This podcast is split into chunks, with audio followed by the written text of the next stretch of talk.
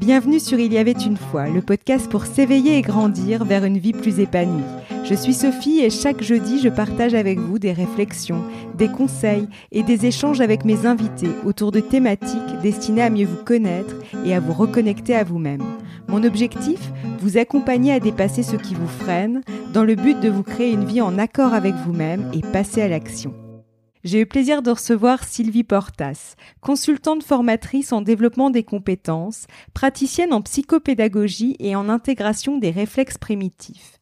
C'est à travers ces différentes casquettes que Sylvie accompagne les personnes à se mettre en mouvement, notamment pour déployer leur potentiel et créer des possibles.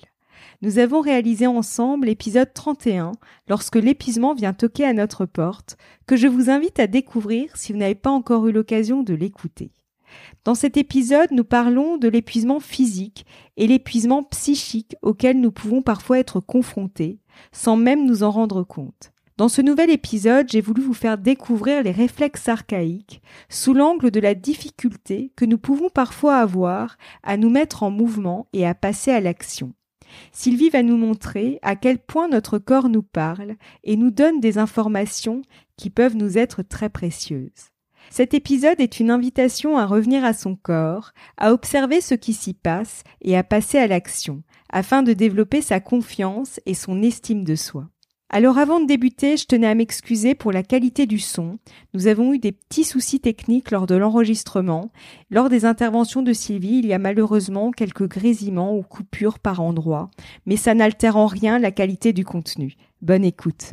Bonjour Sylvie et merci d'avoir accepté mon invitation. Bonjour Sophie, bonjour à tous et à toutes. Ravie de pouvoir intervenir de nouveau au sein de ce podcast. Alors, comment peut-on définir les réflexes archaïques? Alors, euh, avant de définir ce qu'est un réflexe archaïque, je propose juste de préciser une chose.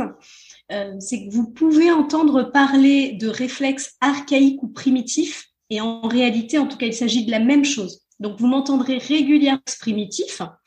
Euh, qui finalement est la traduction la plus proche de l'anglais. Alors, euh, je propose également, avant de rentrer dans le vif du sujet, euh, de définir ce qu'est un réflexe. Alors, peut-être que vous avez déjà très probablement eu le droit, lors d'un examen médical, au fameux contrôle du réflexe rotulien. Donc là, le médecin tape avec un petit marteau à réflexe sur le tendon euh, rotulien et à ce moment-là, hop, ce qui se passe, c'est que le nerf, il va être stimulé, il va faire remonter l'information jusqu'à la moelle épinière, il va et l'influx en fait va revenir immédiatement vers le muscle de la cuisse, qui hop va se contracter et faire étendre votre jambe, qui est très rapide et donc euh, une réaction réflexe. Et donc c'est une réaction qui est spontanée, involontaire et qui fait suite à une stimulation. À cela, euh, vous pouvez ajouter un tas d'autres réflexes euh, qui sont présents toute notre vie, cligner les yeux, éternuer, respirer. Et donc ces réflexes, ils sont gérés par le tronc cérébral, qui est la partie la plus archaïque de notre cerveau. Alors ensuite, euh, le primitif, pour les définir, eux, sont également des réactions automatiques et involontaires, sauf Sauf qu'elles sont, euh, elles devraient être présentes, ou ils devraient être pardon présents euh, dans les premiers mois de la vie et donc autour de la première année du nourrisson, voire on peut aller jusqu'à euh, trois ans parce que certains réflexes vont être un petit peu présents encore entre jusqu'à deux, trois ans.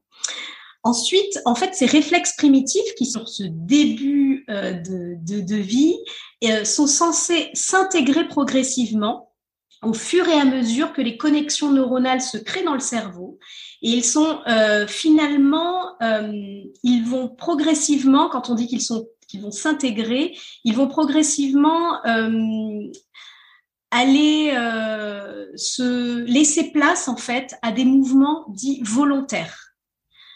Je prends un exemple. vous pouvez imaginer le cadre de, de l'intégration, on peut imaginer qu'il y a un petit placard dans notre tronc cérébral et donc, imaginez qu'une fois que les réflexes primitifs ont joué leur rôle et qu'ils sont arrivés suffisamment à maturation, ils vont aller se ranger dans ce petit placard euh, situé au niveau du tronc cérébral.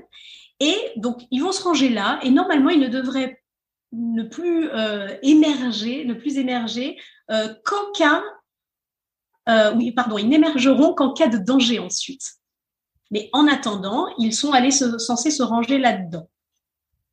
Et donc, notre cerveau fera appel à ces réflexes éventuellement pour nous protéger.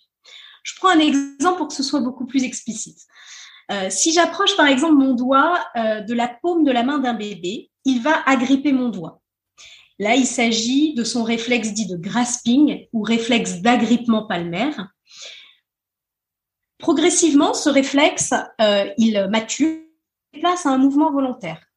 C'est ce moment où le bébé commence à prendre ou à lâcher le doigt et à prendre ou à lâcher des objets de manière beaucoup plus consciente. Et donc, en fait, une bonne maturation de ce réflexe nous aidera ensuite à prendre les objets euh, de manière suffisamment euh, sécure, à ouvrir des bocaux, à accompagner nos gestes d'écriture, à, serrer les mains euh, avec une tonicité suffisante, quoique, est-ce qu'on va de nouveau hein, compte tenu du contexte, peut-être pas. Mais en tout cas, c'était une bonne manière aussi de voir la maturation de ce réflexe d'agrippement. Donc, en fait, voilà, ça laisse place, du, on passe d'un mouvement involontaire à un mouvement volontaire. Donc, pour résumer, on pourrait dire que nos réflexes primitifs, c'est comme nos fondations, comme dans une maison, vraiment les, les, fondations. Et ils ont un rôle clé à la fois pour notre survie, notre protection, notre développement, qui soit cognitif, émotionnel ou corporel. Et qu'est-ce qui peut empêcher leur bon développement? Alors, ce qui peut empêcher euh, ce qu'on pourrait dire un petit programme neurosensori-moteur, de se développer au mieux, euh, il y a plusieurs choses. Ce sont à la fois euh, les conditions de grossesse, les conditions d'accouchement ou de naissance, les conditions de vie durant la première année du déploiement de ces réflexes. Alors, je vais prendre des exemples un peu plus concrets. Euh, est-ce que la femme enceinte a été alitée? Est-ce qu'elle a été exposée à du stress lié à la grossesse, même ou à d'autres événements pendant la période de la grossesse? Est-ce qu'elle a été exposée également à des toxicités, tabac, alcool, drogue euh, naissance a été prématurée? Est-ce que la, naissance a été, euh, le moment de l'accouchement a été trop long, trop rapide? Euh, est-ce qu'il y a eu un accouchement par césarienne? Est-ce que ça a été médicalisé, donc avec l'utilisation notamment de forceps, de ventouses. Est-ce que l'accouchement il a été déclenché? Est-ce qu'il y a eu séparation à la naissance? Est-ce qu'il y a eu du stress ou des maladies? Est-ce que l'enfant a pu explorer suffisamment dans la première année de sa vie sa motricité sans être trop positionné dans des transats, cosy, trotteurs, sans être trop exposé aux écrans ou euh, pour raison médicale. Hein, euh, il arrive que parfois pendant la vie, euh, le bébé voilà, ne, peut pas être dans, dans aller explorer cette motricité qui est sienne. Et donc, je, donc voilà, voilà des, des, choses qui peuvent impacter le bon développement des réflexes, mais je tiens bien évidemment à préciser que cela signifie pas que systématiquement cela aura des conséquences, bien évidemment. Je tiens également à dire ô combien nous n'avons pas le contrôle sur tous les événements de la vie. Et donc, euh, rappeler l'importance de regarder ce qui a été éventuel avec le plus de bienveillance possible. Euh, ça, cela vient apporter en fait des indications euh, une clé de lecture pour ouvrir des pistes, mais non pour renforcer plus de culpabilité éventuelle. Voilà, ça je tiens à le préciser, parce qu'en plus, la bonne nouvelle, c'est que nous, nous pouvons travailler à l'intégration des réflexes primitifs tout au long de la vie, en passant par le mouvement, par un travail corporel. Euh, et donc, en passant par ce qu'on appelle des mouvements dits passivisés avec l'aide de quelqu'un, ou des mouvements qui sont dits actifs, qui peuvent être réalisés par la personne de manière euh, en, en, toute autonomie. Et en fait, c'est en passant par des mouvements rythmiques de type bercement, pression isométrique, hein, qui sont comme de l'ordre du toucher, euh, que euh, cela va aller agir sur la sphère sensorielle, mais également permettre d'aller retravailler tout le schème moteur du réflexe. Et donc, voilà, on voit qu'on peut y travailler tout au long. Moi, j'accompagne les adultes avec cette approche autour de nombreuses problématiques et sujets qui vont euh, des difficultés d'apprentissage aux difficultés euh, comportementales. Euh, voilà, donc c'est vraiment tout cela pour dire que bien évidemment, il y a des choses qui peuvent impacter le bon déploiement, des choses dont on n'a pas toujours le contrôle, des choses sur lesquelles, lorsqu'on a connaissance de cela, eh bien, on peut agir en prévention ou en accompagnement en situation. Mais si c'est pas le cas et ce n'est pas possible, il y a possibilité d'y travailler tout au long de la vie. C'est plutôt une bonne nouvelle. Et lorsque nous souhaitons apporter du changement dans notre vie, nous pouvons avoir peur et donc avoir des difficultés à passer à l'action. Y a-t-il des réflexes archaïques qui peuvent impacter notre manière de ne pas agir ou au contraire notre manière d'agir? Oui, alors, en, effet, le changement, il engage une action, une modification de quelque chose, le passage d'un état à un autre. Et donc, je serais tentée de dire que cela génère de fait euh, de la peur. Alors, la peur est une émotion qui nous traverse et dont le besoin est de nous protéger. Par conséquent, si quelque chose vient à être modifié intérieurement, extérieurement, cela euh, peut venir de fait éveiller ou réveiller cette émotion à une intensité différente, euh, associée éventuellement à d'autres émotions, qu'elles soient de joie, de chagrin, de colère. Et donc, à mon sens, aucun changement, qu'il soit souhaité ou non, puisqu'il pousse à une transformation, à une mise en mouvement. Alors, ce qu'on peut se demander pour répondre à ta question, Sophie, c'est euh, qu'est-ce qui fait que cela donc peut être plus ou moins facile ou difficile d'engager un changement et de passer à l'action?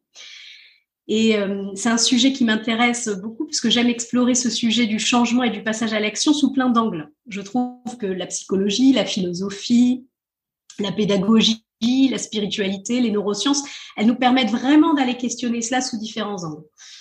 Ce qui me paraît intéressant compte tenu du lien avec les réflexes archaïques, là, c'est plutôt d'évoquer ce qui se passe d'un point de vue euh, neurobiologique.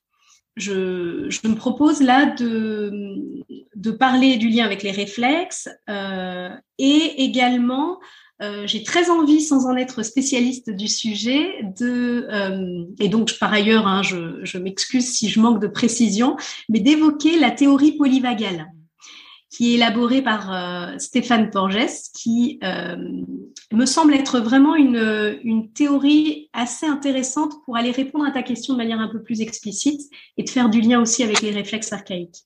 Alors, en, fait, si on, on s'intéresse à la théorie polyvagale, théorie qui est fondée sur des recherches euh, neuroscientifiques hein, et qui indique ô combien en fait on recherche euh, à nous sentir, nous recherchons à nous sentir en sécurité dans notre vie et dans nos relations aux autres, et euh, que pour cela notre système nerveux devient notre système de surveillance personnelle. En fait, ce système nerveux, ce système de surveillance, il va agir en permanence pour nous protéger. il va évaluer continuellement le danger. Et tout cela se produit de manière assez profonde et euh, loin d'être euh, du côté d'une pensée ou d'un contrôle conscient. Notre système nerveux, il va avoir trois modes de réaction. Et j'aime bien l'image qui est souvent prise euh, sur l'image de l'échelle pour, pour expliquer cette théorie. Et donc, avec cette question de comment vivons-nous les changements en fonction de là où on se trouve sur l'échelle? Alors, pour reprendre cette histoire, euh, lorsque nous sommes en haut de l'échelle, nous sommes en mode euh, vagal ventral. C'est un état euh, où on se sent bien en général. On est en sécurité, en lien, calme, sociable. Dans cet état, on est souvent connecté à ce que nous nous sentons donc connectés à ce que nous vivons. Nous pouvons aller vers les autres. parmi les expériences du quotidien, euh, qui révèle de cet état, on peut compter le fait d'être organisé, de réaliser des projets, de s'occuper de soi, de prendre du bon temps, euh, de faire des choses avec les autres, de se sentir même productif au travail. Là, on est vraiment dans une sensation euh, dans le vagal ventral d'équilibre et d'efficacité. Et d'ailleurs, d'un point de vue corporel, en général, le rythme cardiaque et la respiration sont plutôt tranquilles. Évidemment, nous ne passons pas tout notre temps dans ce flot que l'on recherche, mais dans lequel on ne, passe pas son temps en permanence. Et d'ailleurs, c'est intéressant aussi de ne pas y être tout le temps. voilà. Et donc, en, cas de sensation de danger, cela fait euh, immédiatement déclencher notre sortie de cet état et nous renvoyer vers un autre mode de réaction. Donc là, imaginons, on est toujours sur cette échelle, hein, on redescend un petit peu de échelle, on se retrouve au centre là, et c'est notre système sympathique qui va nous amener à nous mobiliser pour réagir et prendre les mesures nécessaires. Et là, quand on est dans cette phase-là, en général, on est en mouvement, on est même en hypervigilance. Hein. Euh, D'ailleurs, d'un point de vue corporel, le rythme cardiaque il est accéléré, la respiration plus rapide, les muscles tendus, euh, une montée de l'adrénaline. Bref, on est, on est prêt à attaquer ou à fuir. Et donc, si cet état, donc, ce qui se passe, c'est que si on continue à redescendre un peu au niveau de l'échelle, si on est en danger et face à un danger dans lequel euh, on sent que l'état sympathique, donc ce, mode sympathique là, ne suffit plus à faire face, quand on se sent euh, complètement bloqué, piégé, incapable d'échapper au danger, eh bien là, on redescend dans un autre état qui s'appelle le mode dorsal euh, du système nerveux. Et donc, qui arrive là toujours comme un, euh, comme un mode de protection et donc comme une voie du dernier recours. Et là, en général, on lorsqu'on descend dans cette échelle-là et qu'on descend dans cet état-là, c'est souvent là où on reste un peu figé, immobilisé, donc dans l'impossibilité de passer à l'action. Euh, on peut euh, d'ailleurs euh, nous décrire comme confus, extrêmement fatigué. On peut se décrire hein, comme ça, comme extrêmement confus, fatigué pour penser et agir. Le monde peut paraître complètement obscur. On peut se sentir désemparé. en fait, notre système nerveux à ce moment-là, il s'éteint, il se met en mode off pour survivre que je rappelle toujours que cette modalité de protection, celle que notre système a trouvée, est en soi pour lui la plus adaptée pour nous protéger. Et donc cet état-là, il vient nous ramener vraiment dans un stade un peu plus reptilien. Alors, pourquoi je, présente ces, trois états? Parce que je les trouve vraiment euh, intéressants pour répondre à ta question et surtout parce qu'en fait, on se rend compte au combien d'avoir connaissance de notre système nerveux, de, de ces modalités-là, peut nous aider à mieux comprendre son rôle, euh, nos réactions afin d'assurer en fait notre sécurité, notre survie, et que cela, en fait, ça nous aide à, à mettre de la conscience dans les schémas de comportement, et donc aussi, ça nous ouvre quand même une voie qui est de comment je peux commencer à aller réguler mon système nerveux. Et là, ça ramène à repasser par le sens, par les sens, par le... Euh, voilà, donc ça, ça me semble intéressant de le poser pour ensuite aussi faire le lien avec les réflexes primitifs. Et donc, pour répondre aussi à cette question, c'est oui, les réflexes primitifs, ils vont jouer un rôle quand même important euh, dans ce passage à l'action ou l'absence de passage à l'action, parce qu'en fait, ils vont jouer un rôle euh, important. On parlait tout à l'heure de fondation, et eh bien, ils vont aller jouer un rôle important aussi dans, le dans la fondation de notre sécurité intérieure. Et donc, je citerai que que deux réflexes qui, euh, même si je dirais que l'ensemble des réflexes vont avoir un, vont jouer un rôle finalement dans d'état de sécurité intérieure, mais j'en citerai que deux euh, qui, s'ils sont toujours actifs, s'ils n'ont pas été correctement intégrés ou n'ont pas eu le temps de, de maturer euh, suffisamment, peuvent nous impacter. Et pour cela, je citerai donc le réflexe de paralysie par la peur. Le réflexe de paralysie par la peur, finalement, ça nous ramène à cet état en mode dorsal, là où je disais que le système nerveux et en mode éteint. Et si je fais référence euh, d'ailleurs à l'épisode avec euh, toi, Sophie, sur euh, l'épuisement, clairement, l'épuisement fait basculer en mode dorsal, vient réactiver le RPP, le réflexe de paralysie par la peur. Un autre réflexe qui a quand même un rôle important et qu'on va faire du lien avec les états du système nerveux, c'est le réflexe de Moreau. Le réflexe de Moreau, on est plutôt sur le mode sympathique, c'est-à-dire que euh, s'il est actif, ça nous amène à des réactions vraiment euh, soit plus réactives, soit donc euh, d'attaque, soit de fuite. et une bonne intégration en fait de ces réflexes va nous inviter finalement à être un peu dans une justesse de ce système nerveux et donc euh, d'aller accéder plus facilement à ce mode euh, que l'on recherche de flow, hein, je dirais, le mode euh, ventral vagal. Et existe-t-il des réflexes archaïques qui peuvent avoir une incidence sur notre motivation? Alors oui, certains réflexes peuvent impacter sur la motivation. Donc nous avons là où, alors si je je cite les mêmes, mais nous avons le RPP et le Moro, hein, qui, qui dont, dont, je viens de parler. On pourrait passer en fait des heures à aborder ce sujet sous l'angle des réflexes, notamment parce qu'en plus, dans la notion de motivation, il y a plein d'axes qui peuvent être investigués.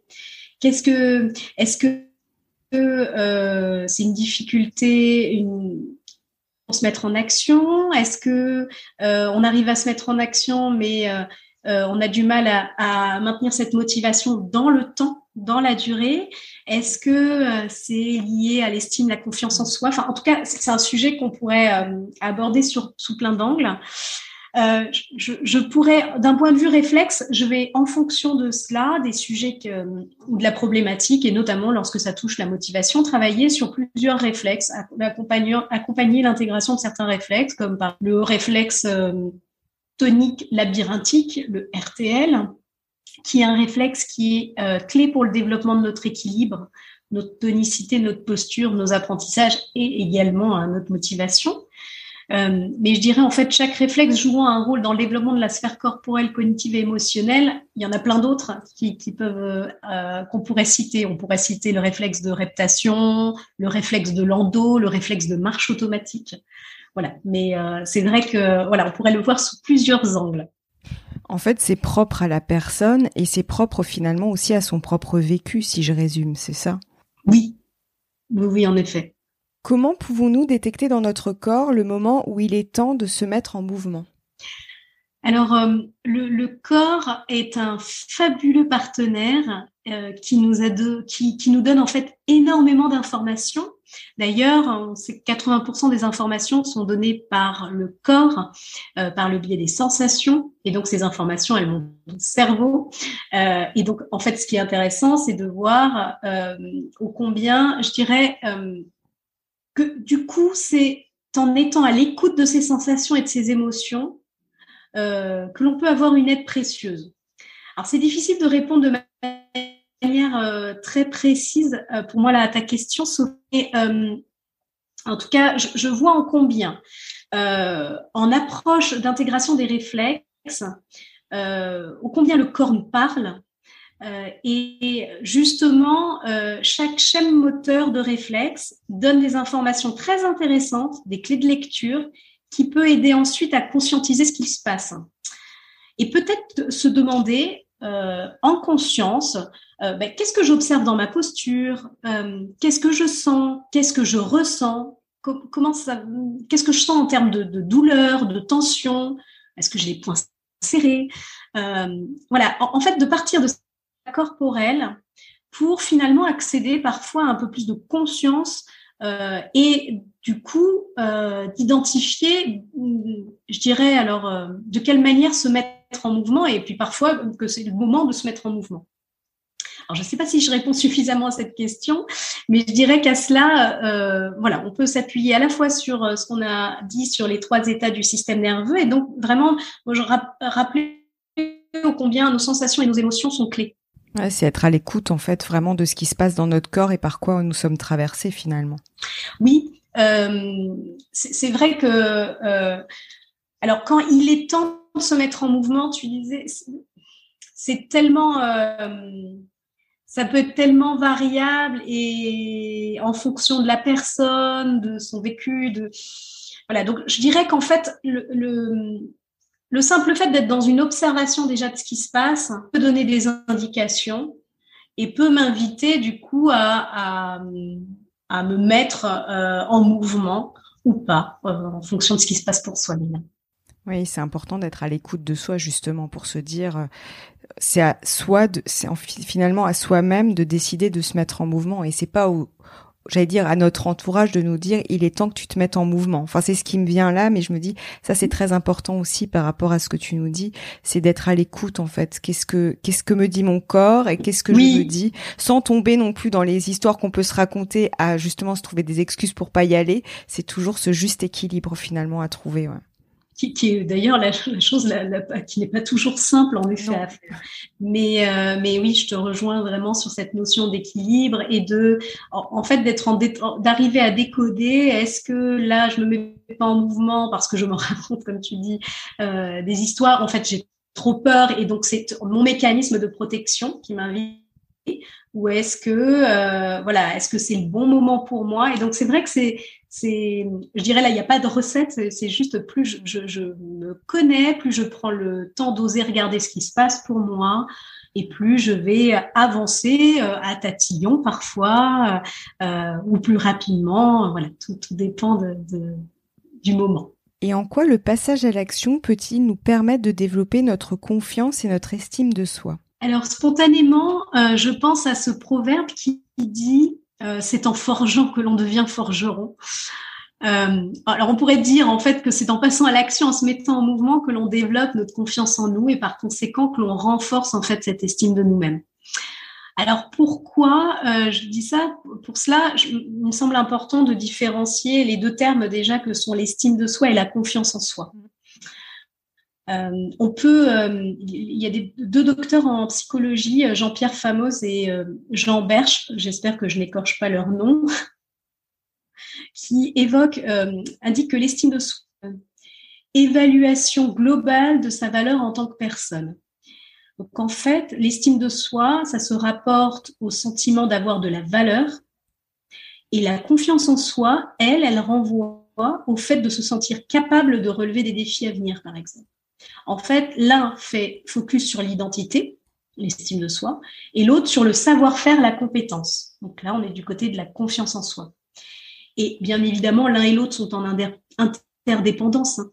Mais pour répondre donc à ta question, euh, pour muscler confiance et estime de soi, j'ai besoin quand même d'agir, d'expérimenter, d'essayer, de me tromper, de recommencer, de réussir, voilà, un peu d'être dans cette dans cette démarche là et, pour pouvoir aller nourrir euh, à la fois euh, ou en tout cas aller, oui développer cette confiance en soi et par conséquent aussi cette estime de soi. Et peux-tu nous donner un conseil pour aider nos auditeurs à se mettre en action? Euh, Eh bien, je dirais que peut-être compte tenu nos échanges, euh, considérer le précieux guide, en tout cas dans l'idée de ne pas opposer le corps et l'esprit.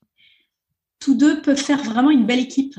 Euh, et si l'on reprend l'image de l'échelle liée à la théorie polyvagale, ou euh, si on reprend des choses autour de l'approche liée à l'intégration des réflexes primitifs, on voit combien accorder une place au corps, au sens, permet de comprendre et de lever des blocages, de se mettre en action en passant tout d'abord par, euh, par en physique, hein, mais qui permet du coup de générer du mouvement intérieur euh, et du mouvement extérieur. Donc, éventuellement, s'ouvrir aux approches, j'inviterais les auditeurs à aller s'ouvrir aux approches psychocorporelles.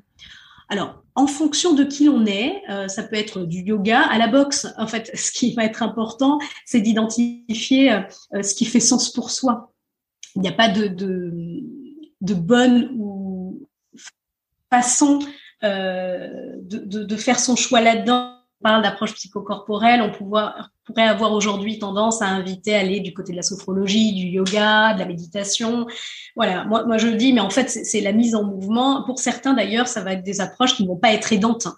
euh, donc et qui vont pouvoir avoir besoin de se mettre, euh, de découvrir des choses qui les mettent encore plus en mouvement et autrement. Donc vraiment, l'idée, c'est de d'aller en tout cas explorer ces approches psychocorporelles. Donc soit qui invite à se mettre en, de manière assez active en qui, euh, par l'accompagnement hein, de, praticiens, de thérapeutes, euh, vont aller explorer, passer en fait par le corps pour pouvoir euh, mettre en mots des choses, pour pouvoir accéder à plus de conscience. Euh, je, je, je, vois au combien hein, quand, quand on fait des séances d'intégration de réflexes, où finalement on part d'un objectif, d'une problématique et puis d'un objectif. Euh, lorsque euh, on, passe par ce, corps, par cette mise en mouvement, il y a parfois des, des grandes prises de conscience, des, choses qui viennent déjà. Ça vient mettre la lumière parfois sur des comportements, des réactions au, dans, qui ont souvent généré, je dirais, une perte d'estime et de confiance en soi. Donc déjà, euh, ça vient travailler, parfois réhabiliter des choses autour de cela.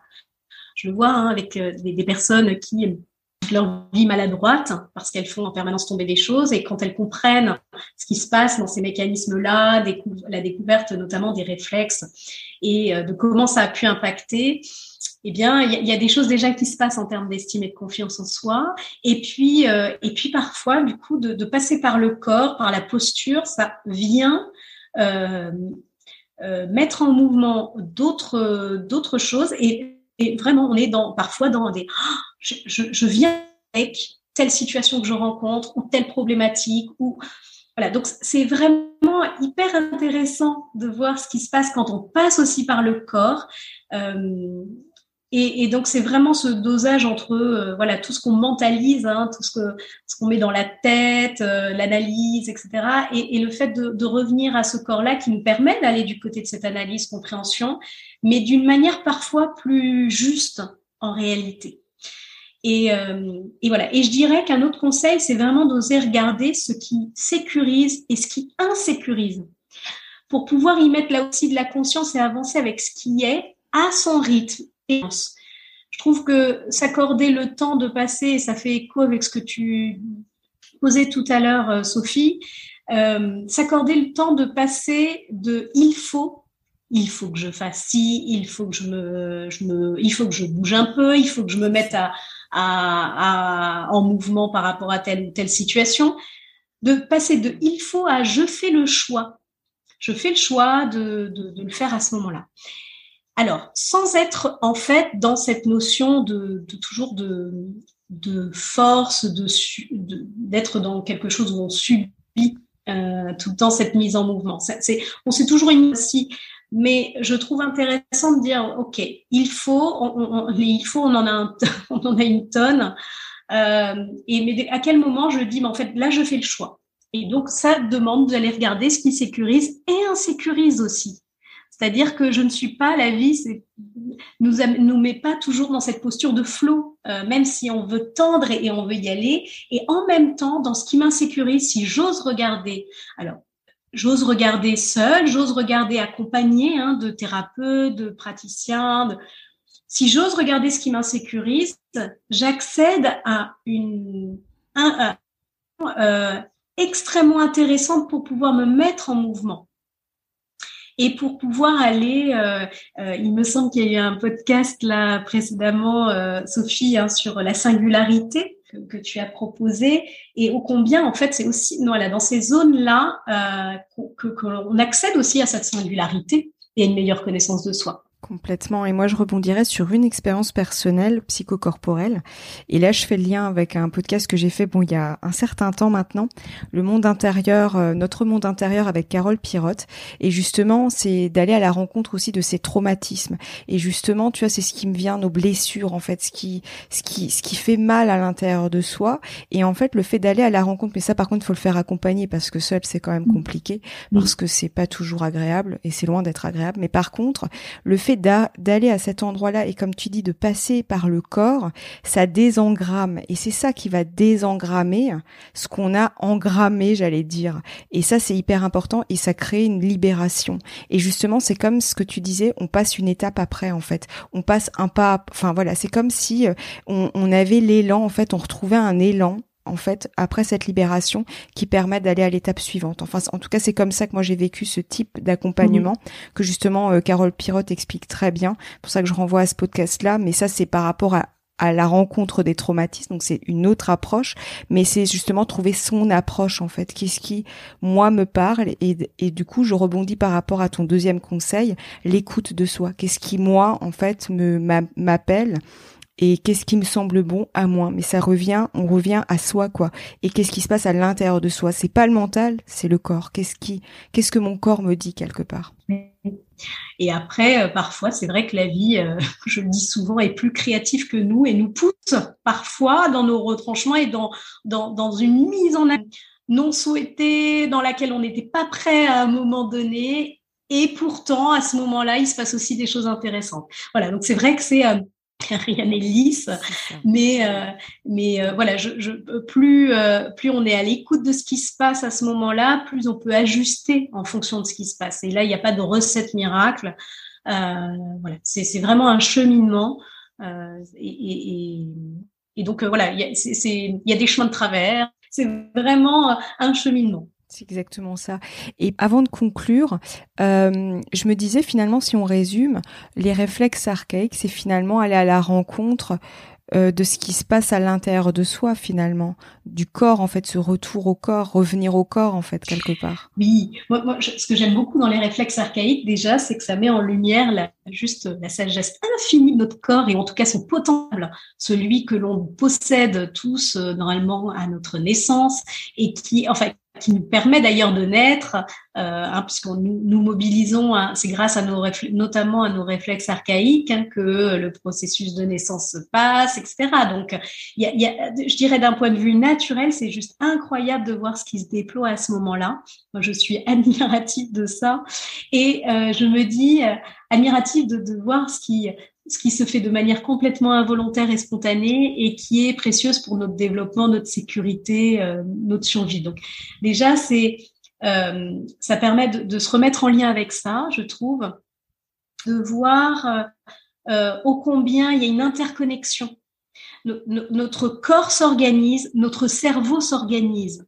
Et on voit ô combien euh, euh, tout ça ne se fait pas de manière complètement isolée. Il y a une interdépendance en, dans tout ça. Donc la tête, le cœur, le corps, hein, quand on parle de, cela, finalement, tout ça est, un tout euh, qui se développe avec des choses, je dirais, visibles, moins visibles.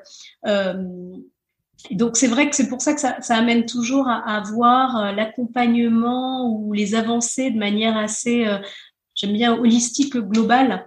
Euh, parce qu'il y a tellement de choses d'indépendance ça me semble essentiel. Et les réflexes primitifs, en fait, le, le plus tard, lorsqu'on retravaille euh, sur l'intégration, eh bien oui, ça permet d'aller vraiment aussi se dire que finalement, c'est juste incroyable comment notre corps. Euh, alors, nous, nous avons une chose que je n'ai pas dite, mais je dirais que nous avons quasiment tous des réflexes pas complètement intégrés. Euh, et ce n'est pas grave, là aussi, juste, ça permet de mettre en avant aussi l'intelligence euh, de l'humain qui va apprendre à compenser. Euh, et donc, il va compenser par plein de choses. Il va compenser par des postures un petit peu différentes, souvent être l'objet de je dirais de, jugement. Hein. Bah tiens, regarde comment euh, euh, comment il se tient à table ou en classe, etc. En fait, mais à ce moment-là, ces, ces postures-là, par exemple, sont des compensations pour euh, pour contrer ce réflexe qui, d'une certaine façon, vient parasiter un peu notre notre fonctionnement quand ils ne sont pas correctement intégrés. J'aime cette approche-là parce qu'elle permet d'aller regarder les situations en se disant tiens, quand je vois ça, en fait, ça met en lumière un besoin. Ça ne vient pas, voilà, ça, vient juste mettre en, lumière un besoin. Le corps là, il donne des indications hyper intéressantes euh, qui, tiens, euh, m'invitent à aller investiguer peut-être telle ou telle chose. Jamais dans une idée de fermeture, hein, bien évidemment, euh, ce sont des informations. Et donc, qu'est-ce que j'en fais? En tout cas, ça ouvre le champ de, de possibilités dans la compréhension. Quand euh, j'accompagne avec l'intégration des réflexes, c'est que des fois, j'observe des choses et je, verbalise en disant euh, et est-ce que ça je, dis hein, la première chose qui me, vient en tête, mais comme ça assez spontanément, mais Tiens, et, éventuellement, est-ce que est-ce qu'il y a des difficultés parfois à faire les lacets? Et, et en même temps, par rapport à tel apprentissage, la lecture, c'est peut-être acide ou, ou au contraire, c'est complexe? En fait, des choses qui peuvent être complètement, ou là je parle d'un geste du quotidien avec quelque chose lié aux apprentissages, bref, et quand, euh, à ce moment-là, vous avez des personnes qui vous regardent en disant oui, ok, mais, mais comment euh, je n'ai rien dit sur ces sujets Et oui, en effet, euh, il y a des difficultés. Je me dis juste, là, c'est juste incroyable de voir combien le corps parle, donne des indications pour pouvoir aller explorer peut-être d'autres choses auxquelles on n'avait pas pensé. Mmh. Ouais. Et quel serait ton mot de la fin pour clôturer notre échange? La dernière fois, j'avais clôturé avec une citation Hmm, je serais tentée, mon cœur balance entre deux, qui, euh, qui euh, pourrait être en lien avec ce qu'on, nos, notre échange. Euh, alors j'aime bien celle de Léonard de Vinci qui dit que le mouvement est le principe de toute vie. Mm.